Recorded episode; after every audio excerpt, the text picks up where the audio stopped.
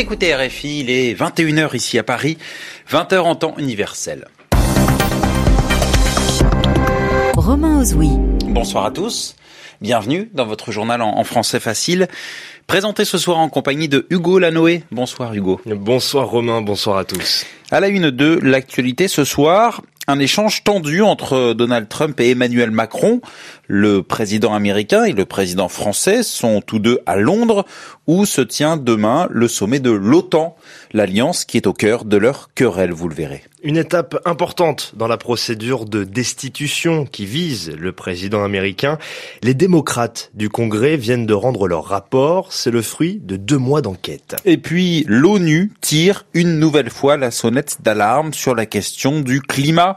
L'année 2019 sera l'une des trois années les plus chaudes enregistrées dans le monde depuis 1850.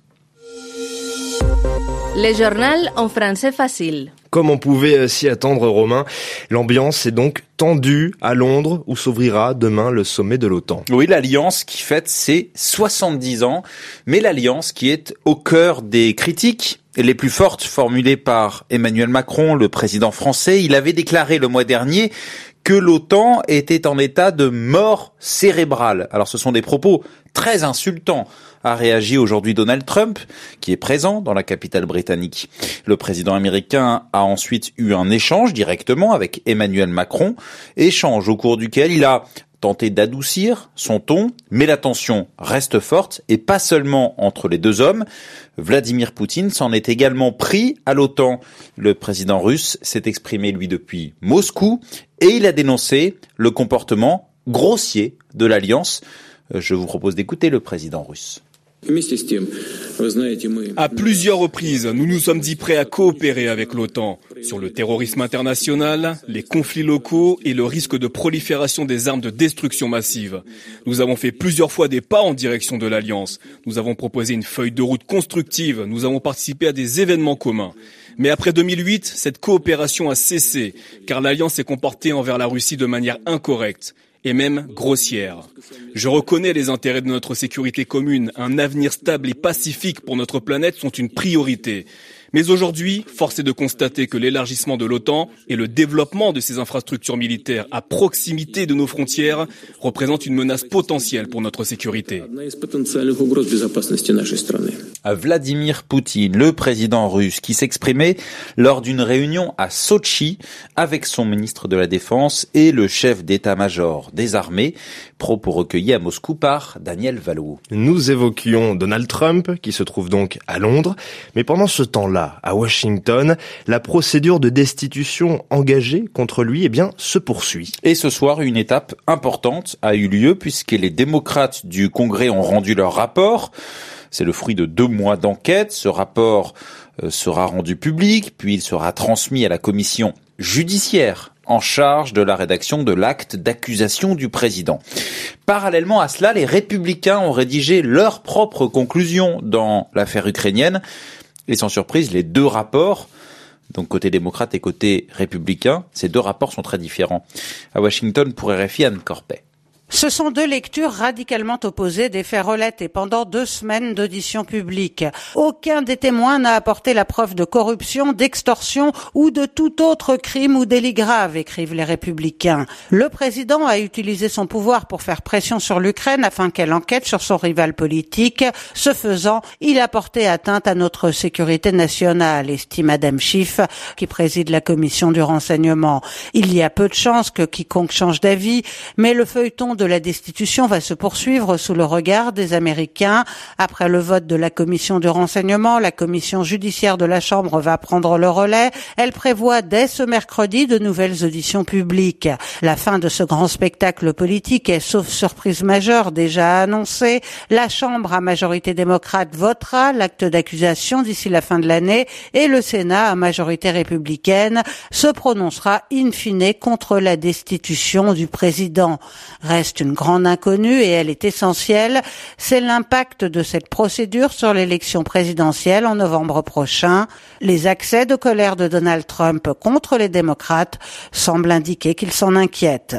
Anne Corpet, Washington. RFI. Également aux États-Unis, une candidate à la Maison Blanche qui jette l'éponge. Oui, alors euh, pour nos auditeurs, jeter l'éponge, c'est une expression qui signifie abandonner, et il s'agit de Kamala Harris qui se présentait à l'investiture démocrate, la sénatrice, ancienne procureure de Californie, opposante à Donald Trump et qui voulait devenir la première présidente noire des États-Unis.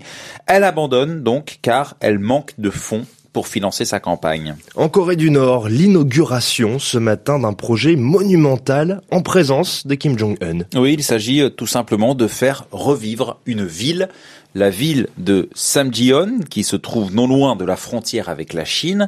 Et pour y parvenir, le régime a dépensé des sommes folles pour en faire, selon les propres mots du dirigeant nord-coréen, en faire une utopie urbaine du socialisme. La correspondance régionale de Frédéric Ojardias.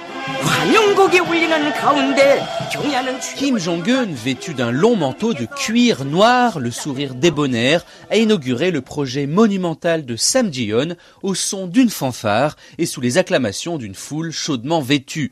La ville nouvelle, couverte de neige, se situe en effet dans une région très froide, au pied du mont Pektu, le plus haut sommet du pays.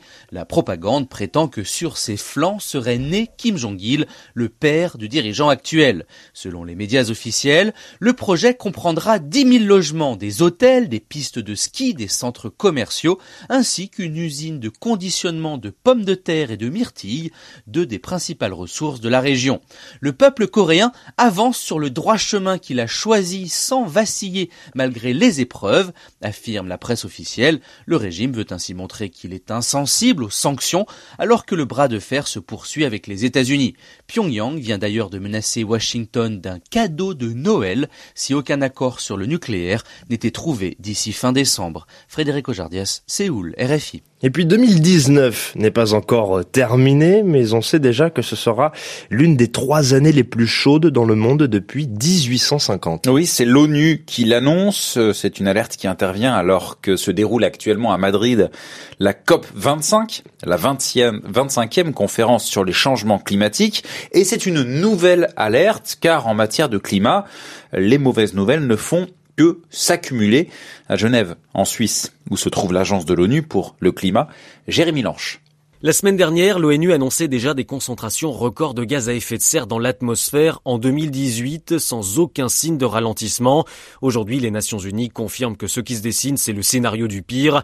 Accélération de la fonte des glaces, élévation du niveau des mers, acidification des océans. Sur les dix premiers mois de l'année, la température moyenne a été plus élevée d'environ 1,1 degré comparé à la période pré-industrielle, c'est-à-dire le milieu du 19e siècle.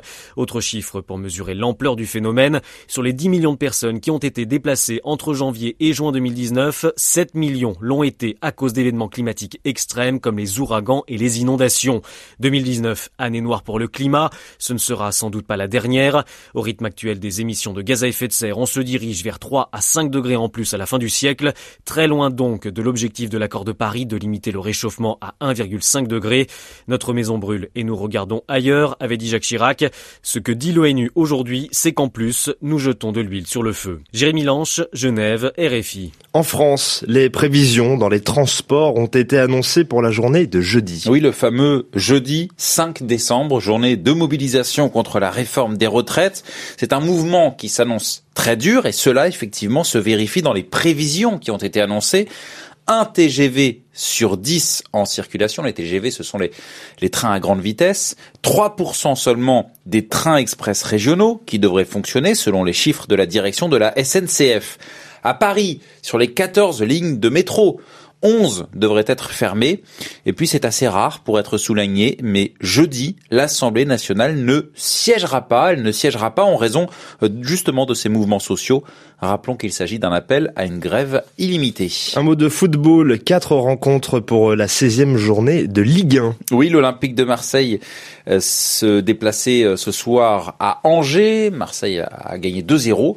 Euh, trois autres deux autres rencontres ont, eu lieu. Euh, Brest a dominé Strasbourg 5-0, 5-0 pour Bordeaux face à Nîmes. Et puis, euh, il y a quelques instants, le coup d'envoi d'une quatrième rencontre, Lyon contre Lille, suite et fin de cette 16e journée demain mercredi. Merci Hugo Lanoé. Merci à tous. Fin de ce journal en français facile, 21h10 ici à Paris.